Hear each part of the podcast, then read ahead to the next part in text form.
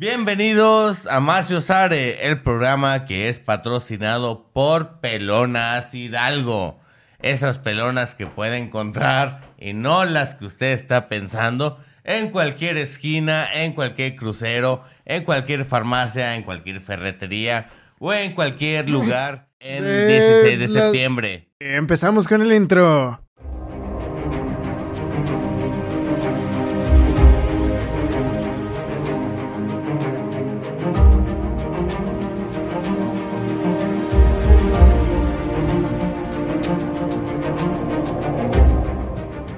Bienvenidos a Más Usare, el podcast de historia que no es serio, pero sí es en serio. Y el día de hoy vamos a hablar de El Grito de Independencia, Luis Mario González, a mi lado, Jorge Juárez, su servidor. Y el día de hoy vamos a hablar de la mañana del 14 de septiembre, cuando todo parecía ir bien en la Nueva España, donde por fin había un nuevo tan, Había un oficial en la capital, Francisco Javier Venegas.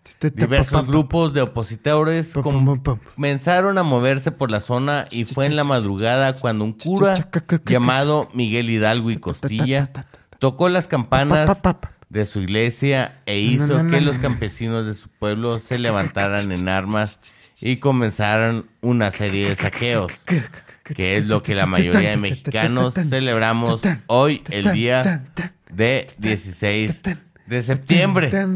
Y se preguntará por qué estamos hablando de la independencia en febrero y es porque le queremos dar la mejor información. Es, usted va a estar informado desde ahorita. Desde ahorita va a saber lo que es la independencia. Vale, verga, y eso no importa. El punto es de que el día de hoy vamos Óyeme, a tratar. Yo, yo no vine a esto. Yo, ¿cómo? Eh, ¿Cómo? O sea, no te preocupes, güey. No te preocupes, güey. Es el primer episodio del año y, y me mandas a la verga. No te, ok, es el primer episodio del año. Bienvenidos, güey. El segundo episodio del año porque ya hicimos el intro. El intro también contó como un episodio. El contexto. El punto, güey, es de que ya no importa, güey. No vamos a justificar por qué estamos hablando de la independencia en febrero. Aunque sí, el día de hoy es febrero y también estamos hablando de la independencia. Pero eso no importa. Es un tema que nos importa un chingo los mexicanos, güey. A todo, a todo mundo nos llama la intención de, de, perdón, nos llama la atención de una u otra manera, ¿no? Entonces, el día de hoy nosotros vamos a hablar de el movimiento que inició Miguel Hidalgo. Nosotros lo vamos a tratar desde ese punto de vista. Hay muchos, pin- perdón, muchos puntos de vista, muchas maneras de ver la historia, la mexicana, toda la historia. Pero nosotros nos vamos a enfocar en este a través de Miguel Hidalgo, porque es una manera bonita de acomodarlo y porque podemos. Así que empecemos con este pedo, güey. ¿Qué pedo con Miguel Hidalgo? ¿Quién era él? Para empezar, su nombre completo era Miguel Gregorio Antonio Ignacio Hidalgo y Costilla, Gaya Mandarte y Villasen- Villaseñor. O sea, los, los nombres eran gratis en ese rato, ¿no? Los- ajá, no órale, costaban. Ponle nombres así. El registro civil, güey, en tu CURP no había límites. O sea, le podías poner Miguel Gregorio Goku, Hidalgo y Ve- Vegeta Costilla de Iker, Villaseñor. Brian. Y no pasaba nada. Pues ese güey nació en Guanajuato en 1853, güey. 100 años antes de los Beatles, güey. Está curioso ver la historia de esa manera, güey. 100 años antes de que todo el mundo estuviera loco por los Beatles. Pero bueno, decían, Dato muy ah, irrelevante. dato muy irrelevante, pero, güey, estamos en Maciosare, vamos a ver mitos, güey, vamos a desmentir de lo que se trata, güey. En ese caso, güey, a mí se me hace muy importante hablar de Miguel Hidalgo primero, como nos lo presenta, ¿no? Como se supone que es el padre de la patria, un héroe, un ídolo, ¿no? Se decía de Miguel Hidalgo eh, que era carismático, simpático, culto, industrioso, amante de la literatura y la filosofía. Hablaba, escribía, traducía y todo lo que puede hacer con los lenguajes, que conocía el griego, el hebreo, francés, italiano, portugués, el latín, además del otomí, el purépecha y el náhuatl. A los 29 años, güey, de edad, este vato impar- impartía la cátedra de teología en calidad de profesor sustituto mientras continuaba ejerciendo la titularidad de la filosofía, güey. O sea, honestamente, Miguel Hidalgo era un intelectual bastante cabrón. Sí, o sea, a los 29 años no andaba haciendo un podcast de historias en la verga. Ah, no, güey. El vato le hacía de maestro de teología al No, mismo o tiempo. sea, pero la- güey, o sea, cualquier cura en ese tiempo hacía eso, güey. O sea, o sea, cualquier Exacto, persona Bueno, de que hecho, llegara a ese grado, güey, era, era capaz de hacer ese pedo. O sea, Era- ¿cuál es el reconocimiento? Era Porque, muy pues, era joven, para güey. hacerlo, güey. Era muy joven para Pues, todo lo que pero estaba ese güey logrando, había crecido para hacer, o sea, ese güey estaba criado, güey. ¿Cuántos de Para hacer ok, eso, güey. Ok, Jorge, ¿de cuántos hidalgos te acuerdas, güey? Ok, Pues no ¿cu- sé, ¿cuántos, ah. padres de la patria hay, güey? El punto es de que este vato Hidalgo sobresalía no sobre padre. ¿Tú crees de todos que los demás, fue el padre de la patria? Eso está por discutirse. Yo no soy, yo- no Entonces, soy yo no nadie lo dije, ¿eh? yo para determinarlo, ni, ni tú para decirme que yo lo estoy diciendo, güey. Eh, el punto, güey, es de que a los 29 años de edad este vato estaba logrando mucho más de lo que cualquier otra persona normalmente lograría a los 29 años de edad, güey. No, Morelos Espérate. estaba por ahí también en otros lados. O sea, No, había Morelos- más gente, no, güey. o todavía sea, no, era el todavía no, único. porque Morelos era mucho más joven, güey. O sea, Era más ah, joven. Había mira, más continuemos, personas. continuemos, güey. Todavía no termino. Ustedes dirán qué opinan. Ustedes dirán si están de acuerdo con que Hidalgo era un intelectual, sí o no. Pongamos así la pregunta. No, lo era, güey, lo era, pero no era ¿Es de, el admirar, único. ¿Es de admirarse lo que había logrado? ¿Era el único? Ustedes nos responderán esa pregunta. A ver qué opinan, coméntenos ahí. Vamos a continuar, güey. Vamos a continuar, güey. En 1874, para continuar con la verga de Hidalgo en mi garganta. En 1874. Exacto, Se la, se la está dejando cromada, señores, cromada. Síguele, güey, en mi esófago. ganó el primer premio, diploma y 12 medallas de plata por una disertación teológica al pronunciarse en contra de los principios filosóficos de Santo Tomás, causando un escándalo entre los estudiosos conservadores de su época, De güey. Santo Tomás. Güey, este vato desde que era joven, güey, ya estaba yendo en contra del sistema, güey. Igual que tú, Jorge. Por más que te burles de él, güey. El vato Óyeme. traía unas ideas que iban en contra del sistema, güey. Y a los 34 años de edad fue designado rector del Colegio de San Nicolás por su sabiduría y cultura reconocida hasta por, por sus enemigos y detractores, güey. Además de que era un empresario promotor del teatro y tenía mucho contacto popular, güey. Curiosamente, cuando estaba ejerciendo esto de ser rector colegio de San Nicolás, conoció ahí un joven estudiante que estaba en su, en su pregrado llamado José María Morelos y Pavón. Pero eso quedó ahí, nada más lo conoció y dijo, ah, muy bien, este chavo. Ya después hablaremos más de ese tema. Pero, güey, no puedes negar, Jorge, que este vato era un intelectual. No, sí, Era un vato creo cabrón, que un día rescató una manada de gatitos que estaban a punto de morir. Oh, que y el güey les dio güey. una casa, güey. Y, o sea, les dio de su propia chichi, güey. Así para que los gatitos... No estoy diciendo Eh, que fundó Roma, güey. Eso es No, otra historia, güey. No, no, no, ya, ya, fuera de broma, fuera de broma.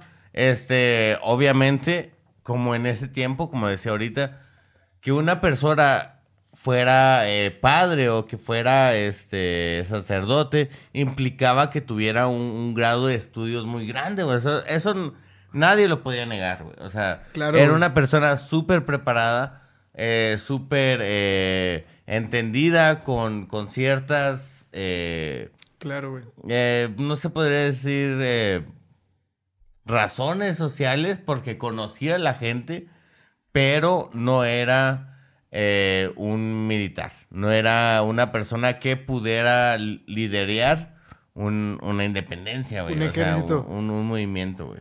¿Por qué no? Averigüémoslo. Averigüémoslo en este episodio de Maciosare. Continuando con el, el pinche tema de Miguel Hidalgo en la revolución. El episodio pasado nos quedamos en que después del movimiento del virrey Iturrigaray en 1808 se quedó una chispita, se quedaron algunas ideas. Curiosamente, el corregidor de Querétaro, mm, don Miguel Domínguez, Miguel Domínguez, quien fue quien puso a como jefe militar a Ignacio Allende, güey.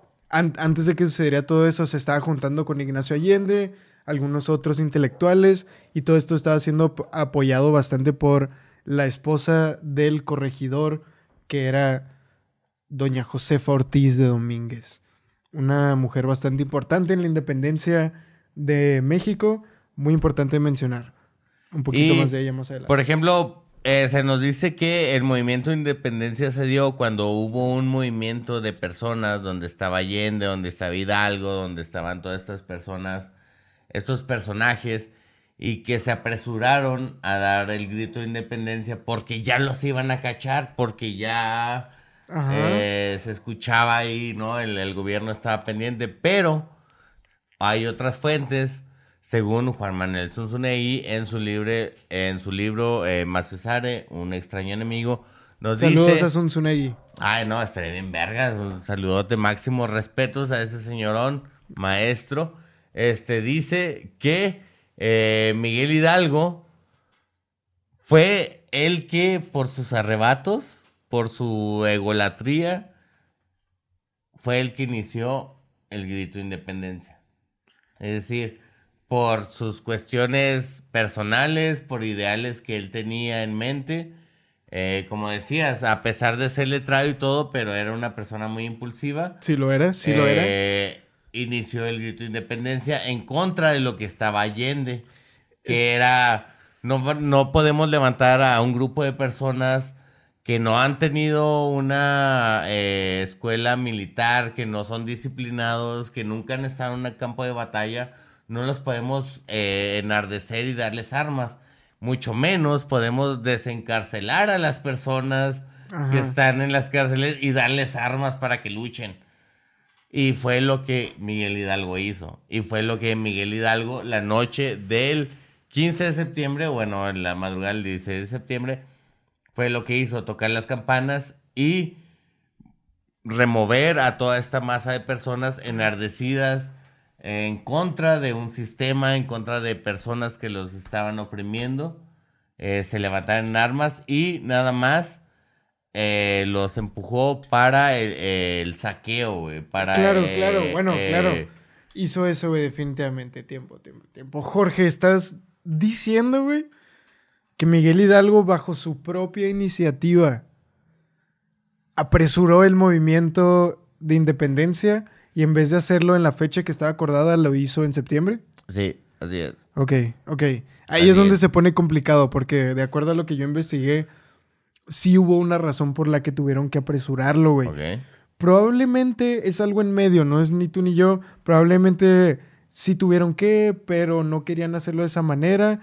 Pero a final de cuentas, porque era un viejo renegón y se amarró un huevo y lo hizo de todas maneras. Probablemente, güey. Porque tenía Pero- otros intereses también. O sea, Miguel Porque- Hidalgo, como todos los Ve, clérigos del, del país, o sea, le debían dinero a la, a la corona, güey. Este era uno diferente, güey. Definitivamente No. era uno diferente a, a los otros que había, güey. Pero ah, nos vamos a meter en esa discusión más adelante, güey. Hay que entender esto. Ve, güey. De acuerdo a lo que yo investigué, eh, el movimiento se tuvo que apresurar porque algo muy relacionado con lo que estás hablando, el clero abusando de su poder. Es un tema que una y otra vez se vuelve relevante en la historia de México. El clero, los sacerdotes, los obispos abusando de su poder. Se supone, güey, esto es lo que dice Francisco Martín Moreno en México Engañado. Les recomiendo ese libro. Francisco Martín Moreno toma un ángulo muy en contra de la iglesia. Es un- una manera importante de verla porque definitivamente tuvo que ver con la independencia, mas no creo que debería de ser la única. Pero él argumenta que hubo, por una confesión, güey, una confesión de un moribundo que estaba recibiendo la, no sé cómo se llama, esa última unción antes de que se mueran y un sacerdote los confiesa Última para que se vayan la última unción. Qué verga, está bien Última simple. opción, güey, ¿cuál- ¿Cómo se llama? Un moribundo estaba recibiendo la última unción y le confesó que había al, al sacerdote que había un movimiento de independencia Ay, siendo este concretado en Querétaro. Entonces, este sacerdote salió corriendo, pinche clero corrup- corrupto, güey. Salió corriendo, violó l- el pinche la promesa sagrada de que no vas a decir nada de lo que te confiesan en pues confesión, valga la redundancia. Informó, güey. Y entonces, en corto, mandaron a arrestar a los independentistas, a los insurgentes, güey. Josefa, Híjole, güey. Jos- Doña Josefa Ortiz de Domínguez, siendo la chingoncísima que era, güey. Mi eternísimo respeto a Doña Josefa Ortiz de Domínguez. Saludote allá a todos donde estén. Saladu- sa- saludotes al santo cielo donde está Doña Josefa Ortiz de En Domínguez. cualquier parte. De donde alguna manera se enteró y mandó a avisar, güey. Entonces, de lo que yo tengo, este Hidalgo estaba en, en el pueblo de Dolores. Le llegó el mensaje a doña Josefa Ortiz de que esto iba a suceder, que se habían enterado eh, la, la corona del virreinato, entonces se tenía que declarar ya. Entonces se apresura Miguel Hidalgo y se sube a la catedral y el grito y todo el pedo. Ok. Eso Mira, es lo que yo investigué, güey. Es lo que, bueno, yo no, yo, yo no sabía todo eso. Está bien chido porque yo no sabía todo ese pedo, güey. Está muy chido, güey. Pero yo me había enterado de que Miguel Hidalgo se apresuró por todo eso. eh, por más, por su ego, güey. No sabía todo lo que habías dicho. Y una de las palabras, bueno, hay, vari- hay varios, hay varias teorías entre histori- eh, personas que es- estudian la historia, pero se puede llegar a un consenso en que las palabras de Miguel Hidalgo, Ajá. cuando fue el grito de independencia, Sí. fue ¡Viva la América! ¡Viva la Virgen de Guadalupe! ¡Viva Fernando VII!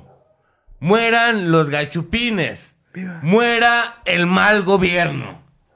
Ese fue su lema, güey. Sí, e- eso Y definitivamente se aparte, si a eso le pones un estandarte de la Virgen de Guadalupe, o sea, te pone en cuenta de que Miguel Hidalgo estaba manipulando, güey, la masa, güey. O sea, le pones a, a- a esta. Mira, desde ahí cae la primera, el primer mito, güey. Desde ahí cae, güey. A la verga, De Jorge. que los indígenas se independizaron de un gobierno opresor y la chingada y que venimos de, de- de esta guerra azteca que nos conquistaron y la chingada. Sí, güey. Cuando en la independencia, güey, uno de los líderes, güey, su estandarte es la Virgen de Guadalupe, uno de los símbolos de la conquista, güey. Dime si o no, eso fue un que- movimiento para mover a las masas nada más.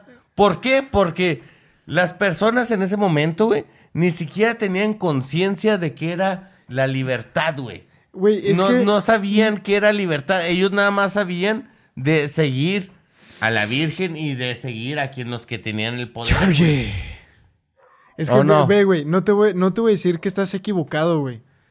La verdad, No, güey. porque no lo estoy y nunca lo voy es a que, estar. Ay, honesta- güey, eh, pinche No, no, tipazo no. que eres, güey. Pinche tipazo que eres, Güey, pues es un tipazo, güey. Un tipazo nunca que- se equivoca. Pues es que ve, güey. Ah, lo pones bien complicado, güey.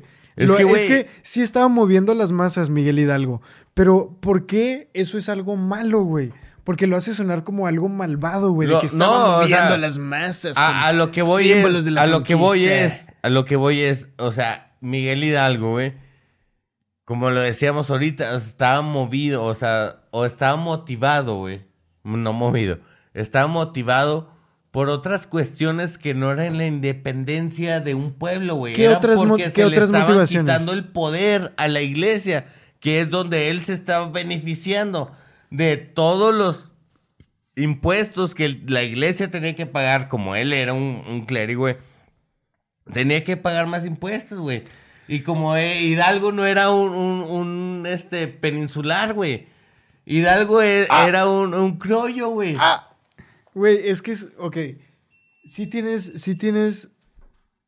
Vamos a tomar una rapidísima pausa porque se nos acabó el, el pinche video, pero continuamos con la discusión del Hidalgo.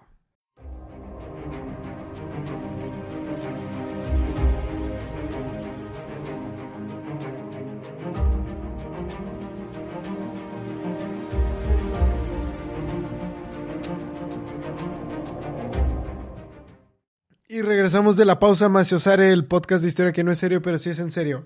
Estamos hablando de Hidalgo, tuvimos un problema con el audio, el, perdón, el video, pero ya está funcionando otra vez. Estamos de regreso. Jorge, estabas diciendo que Hidalgo no era un peninsular, güey. no, está diciendo que Hidalgo era un hijo de no es Güey, bueno, pues sí, exactamente eso, güey, sí. Sí era un hijo de... Perdón, un peninsular.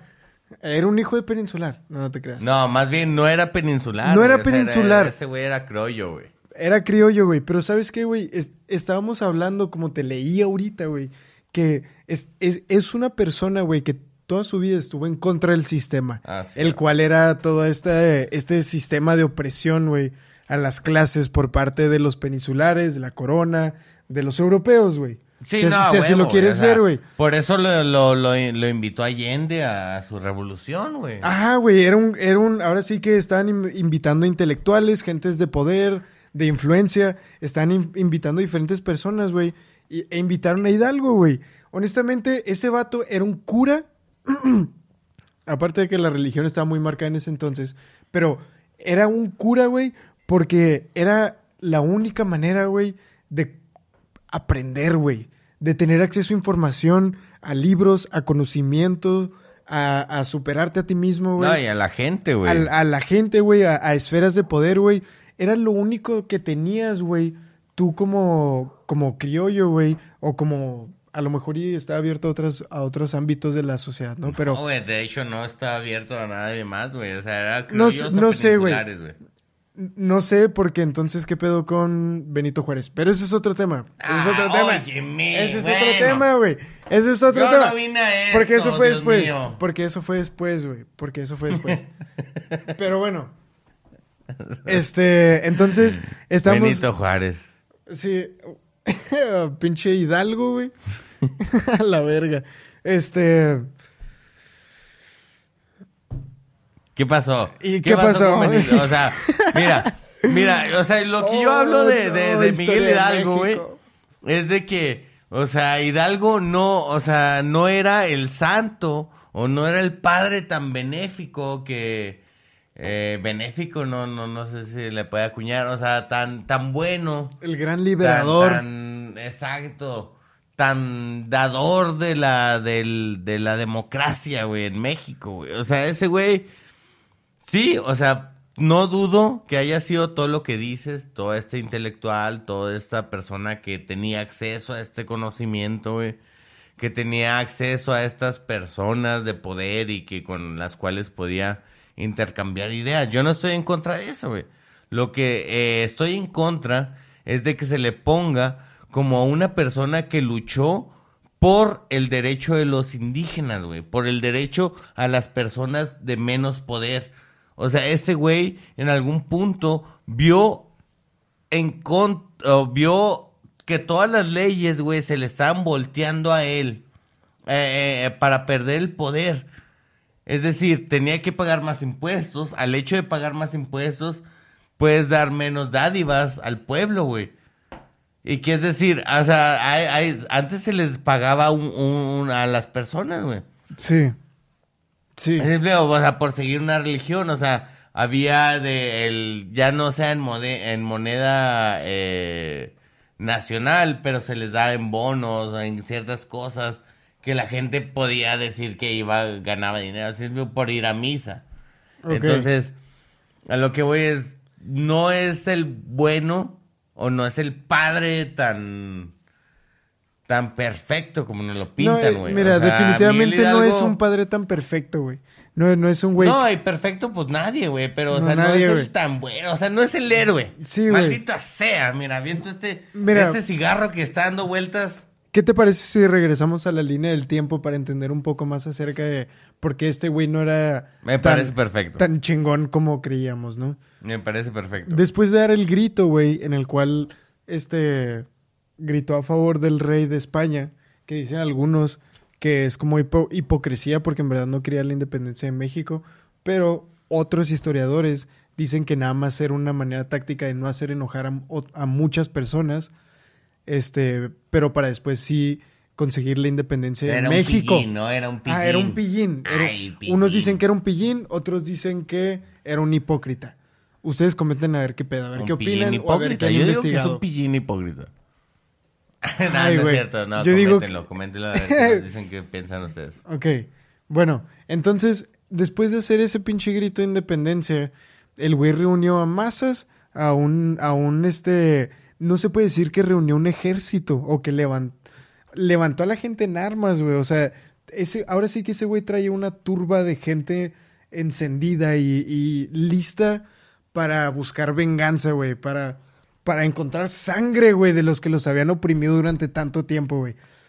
Entonces, se fueron moviendo por diferentes poblados, fueron uniéndoseles más gente y el fueron primer... saqueando. güey. Fueron saqueando, güey. Eso sí es importante mencionar Denotarlo, eso. güey, o sea, hay que denotar, fueron saqueando, fueron robando. Hidalgo, güey, una de sus... Era una de- turba, güey. eh, eh, exacto, güey, o sea, Hidalgo, y es una de las cosas que hay que poner en la mesa, güey, que era de las contrapuntes que tuvo con Allende, güey.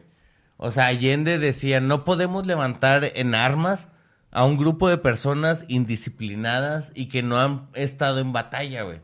Hidalgo en algún punto le valió madre, güey. Y Sí. levantó un chingo de personas, güey, que estaban nada más motivadas por la venganza que habían eh, de, de la represión que habían tomado, güey. Y está había bien, güey. Pero hasta cierto punto. Más o menos. ah, No, no, es que no está bien. Aquí abrimos el debate. Es que no está bien, güey, porque es un resentimiento, es un Es a movimiento aquí a partir el de debate, resentimiento, güey. Honestamente, yo relaciono mucho eso a las lecciones de los movimientos socialistas del siglo XX, güey.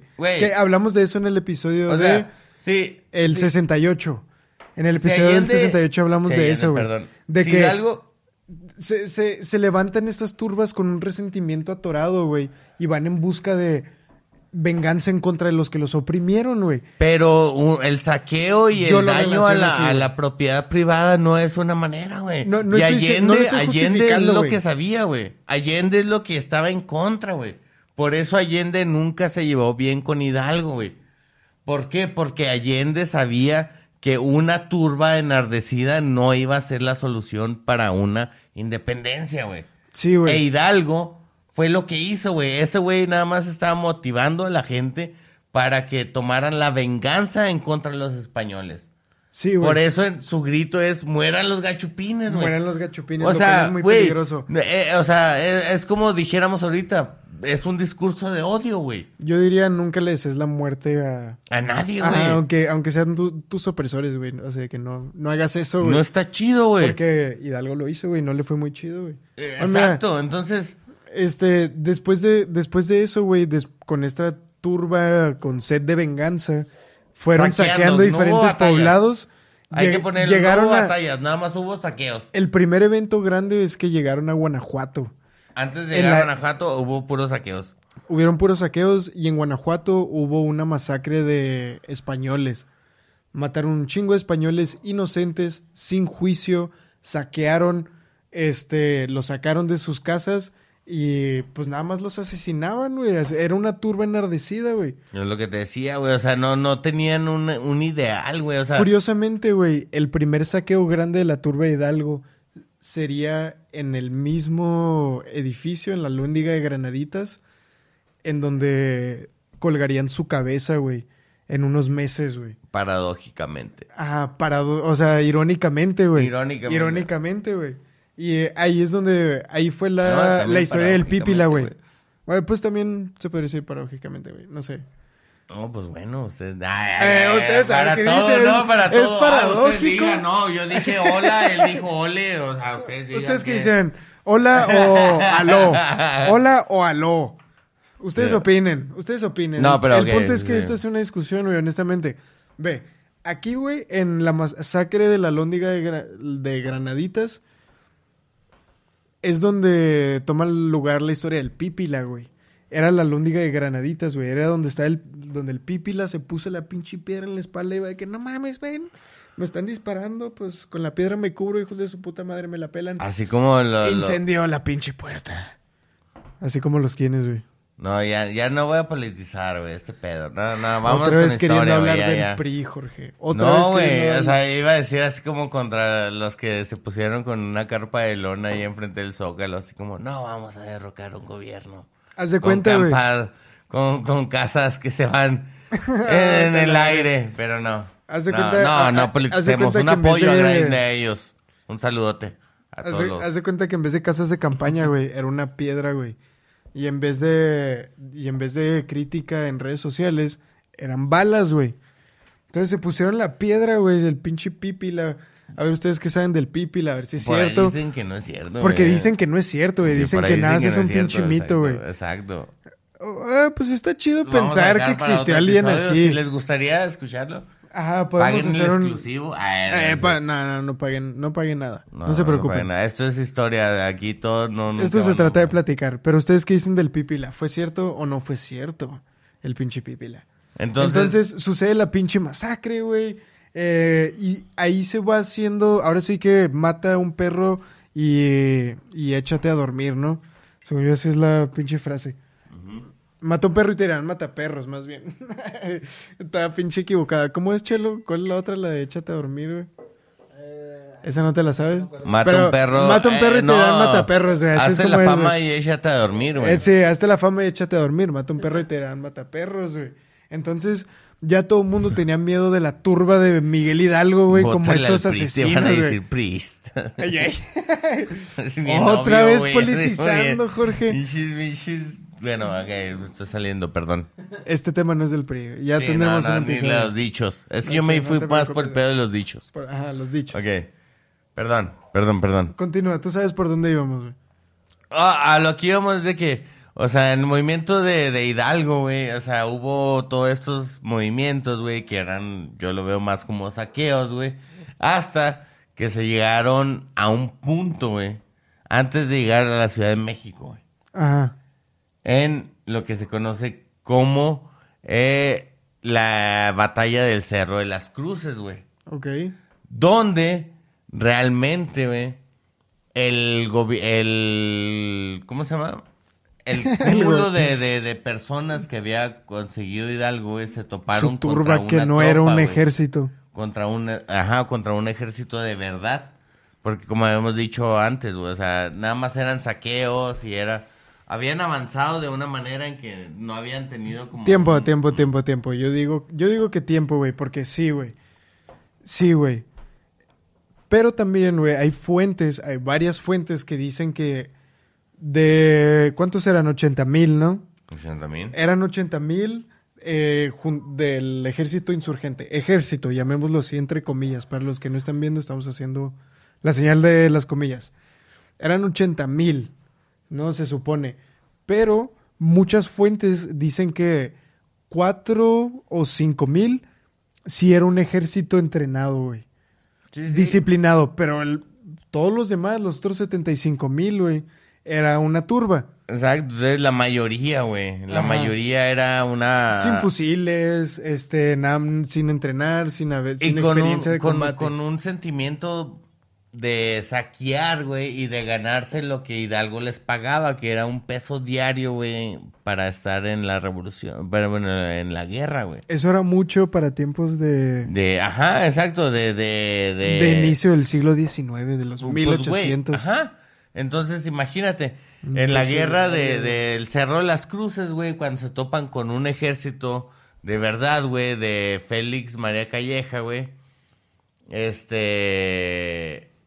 Pues, güey, hay personas que empiezan a huir, güey. Hay personas que empiezan a matar a personas del propio ejército de, Aye- de Hidalgo, güey. Para que el ejército, este del el gobierno el ejército federal los perdonara, ¿sí me explico? O sea, empe- empezó a haber traición, o sea, empezó a entre el mismo Estaban aceptando el indulto. ajá, exacto, o sea, ya se perdió, güey. Se Pero es- perdió es- a, a una, bueno, no se perdió la, la batalla, pero Ajá. aún así se perdieron muchos muchos números de personas, güey. ¿Dónde fue, dónde es la batalla de las cruces, güey? ¿Dónde, ¿Dónde es eso, güey? ¿Dónde están las cruces? Ay, Nuevo Eh. México. No, no, no, no te creas. No, no es Nuevo México. Obviamente no es las cruces Nuevo México. Ustedes, eh, ustedes todavía no entran a, a la escena hasta dentro de mucho tiempo donde de repente ponen una pinche pared a la mitad a lo largo de un río y se quedan del otro lado. Lo siento, las cruces. You're now Mr. Las Cruces. Pero bueno, la batalla de las cruces, güey, no estoy seguro dónde fue, güey. Honestamente, yo no sé mucho de la batalla de las cruces. A ver ustedes qué saben acerca de la batalla de las cruces. ¿Qué se nos Según yo, mira, ahí, o sea, güey? tengo entendido que es antes de que llegaran a, a la Ciudad de México. O sea, antes de, de entrar a Ciudad de México, en esa ruta Esto de la fue- entrada de, a la Ciudad de México pasó este, este, este suceso. ¿Esto fue antes o después de la batalla de Calder- del puente de Calderón? No, el puente Calderón es después. Es mucho, mucho después. Ajá. Ok, entonces, el- pero en la batalla de las cruces gana, mi, gana, ¿no? Ajá, Los sí, o insurgentes. sea, logran pasar, pero ya se les había pa- pasado les de costaron muchas vidas, güey, muchos muertos y pues ganaron nada más por la cantidad de números. Exacto. No fue una no, no fue una victoria bonita, por así decirlo, porque hubo muchos muertos, muchos dese- desertores y capturados, güey, estoy seguro. Entonces, después de eso viene la batalla de Cal- del puente de Calderón, ¿verdad? Ujú.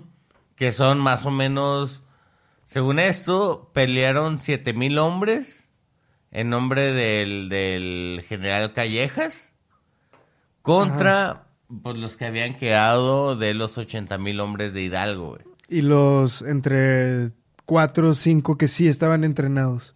Pues sí, pues bueno, o sea, se cuentan el mismo, o sea, porque iban como... Sí, o sea, dentro de los 80 iban unos cuatro o cinco que sí eran un ejército regular, así le llaman, Ajá. un ejército regular. Y en esa, en esa batalla nuevamente pasó lo que Allende había predicho desde hace mucho tiempo. O sea, los Eh, hombres no disciplinados y todos se echaron a correr. E- Esa batalla es como lo que la más icónica, güey, eh, porque fue una derrota muy grande y casi definitiva para los insurgentes. Porque fue donde más tumbaron gente, güey. O sea, ahí fue donde de eh, la estrategia del general, güey, en eh, Calleja, güey, Ajá.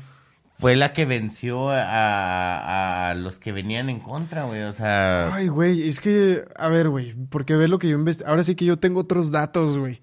Yo, te, yo, ve, güey, de acuerdo a lo que yo investigué, güey. E- esa batalla, güey, sí la ganaron eh, los que estaban, los, el ejército virreinal, ¿no? Del virreinato. Este.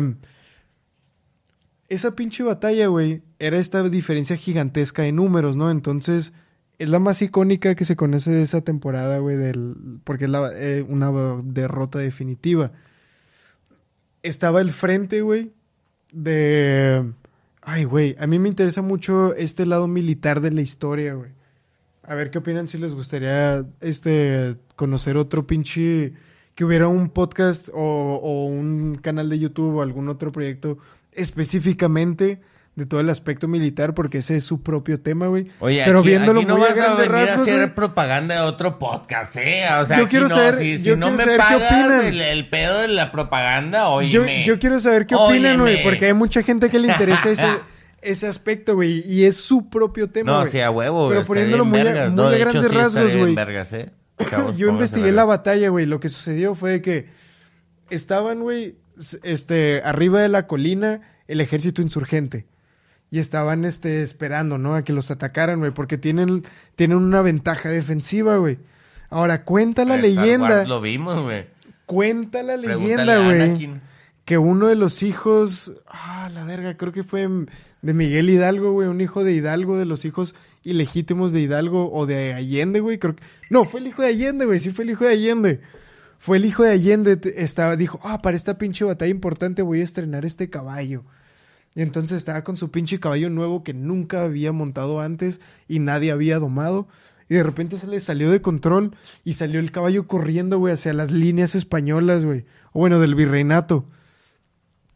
Sale corriendo, güey, entonces van detrás de él para tratar de detenerlo, pero eso fue como una finta, güey, que el ejército del virreinato entendió como el inicio de la batalla, como un ataque, güey.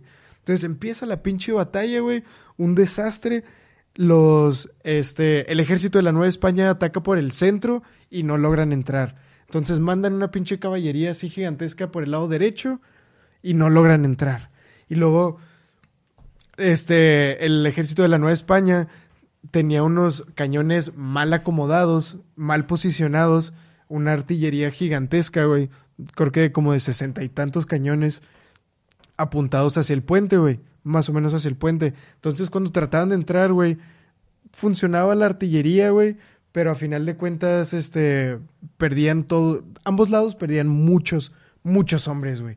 Entonces, ¿Y falló, falló en la qué- estrategia en de la Nueva le- España, güey. ¿Y eso en qué le afecta al, al nieto de, De Maribel Guardia, güey. Ah, eso que te... No, güey. Eso fue nada más un detalle histórico, pinche batito, güey. Pinche batito, güey. Estamos tratando de entender esta batalla importante.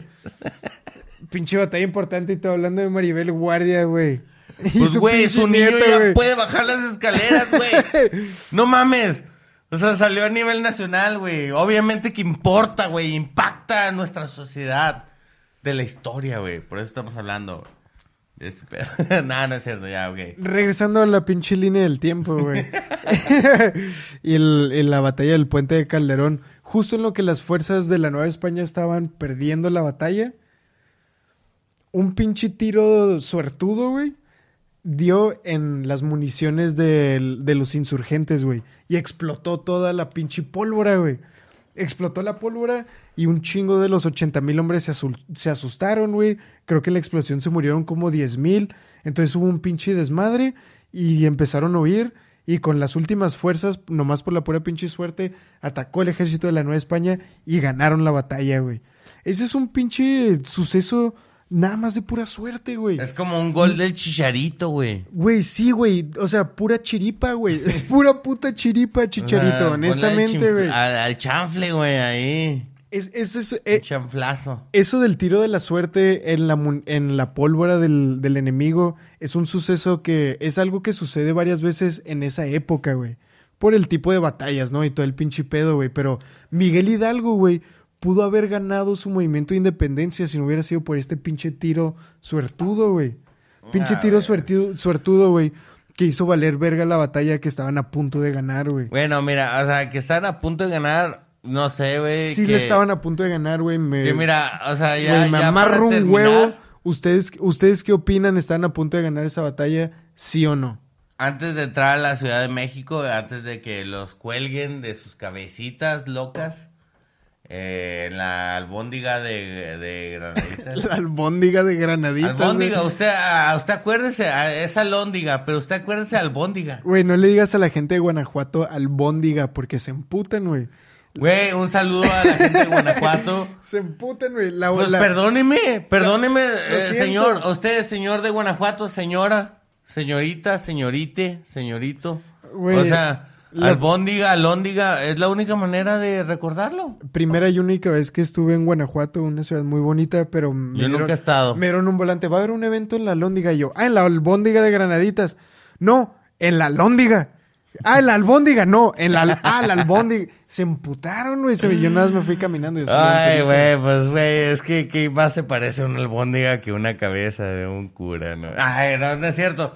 Bueno, este, este es el final de el segundo episodio de este volumen eh, independ- independencista. In, de la independencia. Y este, espero se le hayan pasado chido. Eh, suscríbanse a todas las redes sociales de Maciusare. Estamos en Instagram, en YouTube y en Facebook como Maciusare Podcast. Y pues ahí nos pueden dejar los comentarios. Todo lo que escucharon aquí, ¿están de acuerdo o no? Pues ustedes díganos. Porque la verdad, estamos haciendo un gran esfuerzo por estar con ustedes. Porque en verdad estamos muy contentos de volver en este año con este proyecto que en realidad este, nos deja mucha sa- satisfacción. Muchas gracias por los comentarios, que todas las personas, hay varias personas que ahorita no tenemos la lista de los nombres, pero muchas gracias por sus comentarios, por sus likes y por todo, la neta. Muchas gracias y son ustedes, son ustedes los que nos hacen seguir haciendo este pedo, porque sabemos que hay gente que quiere saber de historia, queremos debatir, así como nos estamos dando la madre. Yo a este güey ahorita nos, nos partimos la madre. No Eh, nos partimos la pinche madre. Ya cuando cortamos. Por eso, por eso nos tardamos tanto Sí, en, nos agarramos en subir chingazos. episodio, porque nos, nos golpeamos, nos pegamos. nos, nos golpeamos. Pero bueno, muchísimas gracias. Honestamente, síganlo, compártanlo. Gracias por quedarse hasta el final si lo están escuchando hasta ahora. Muchísimas gracias. Platicamos de historia. Entonces, pues no queda nada más que. ¡Chido!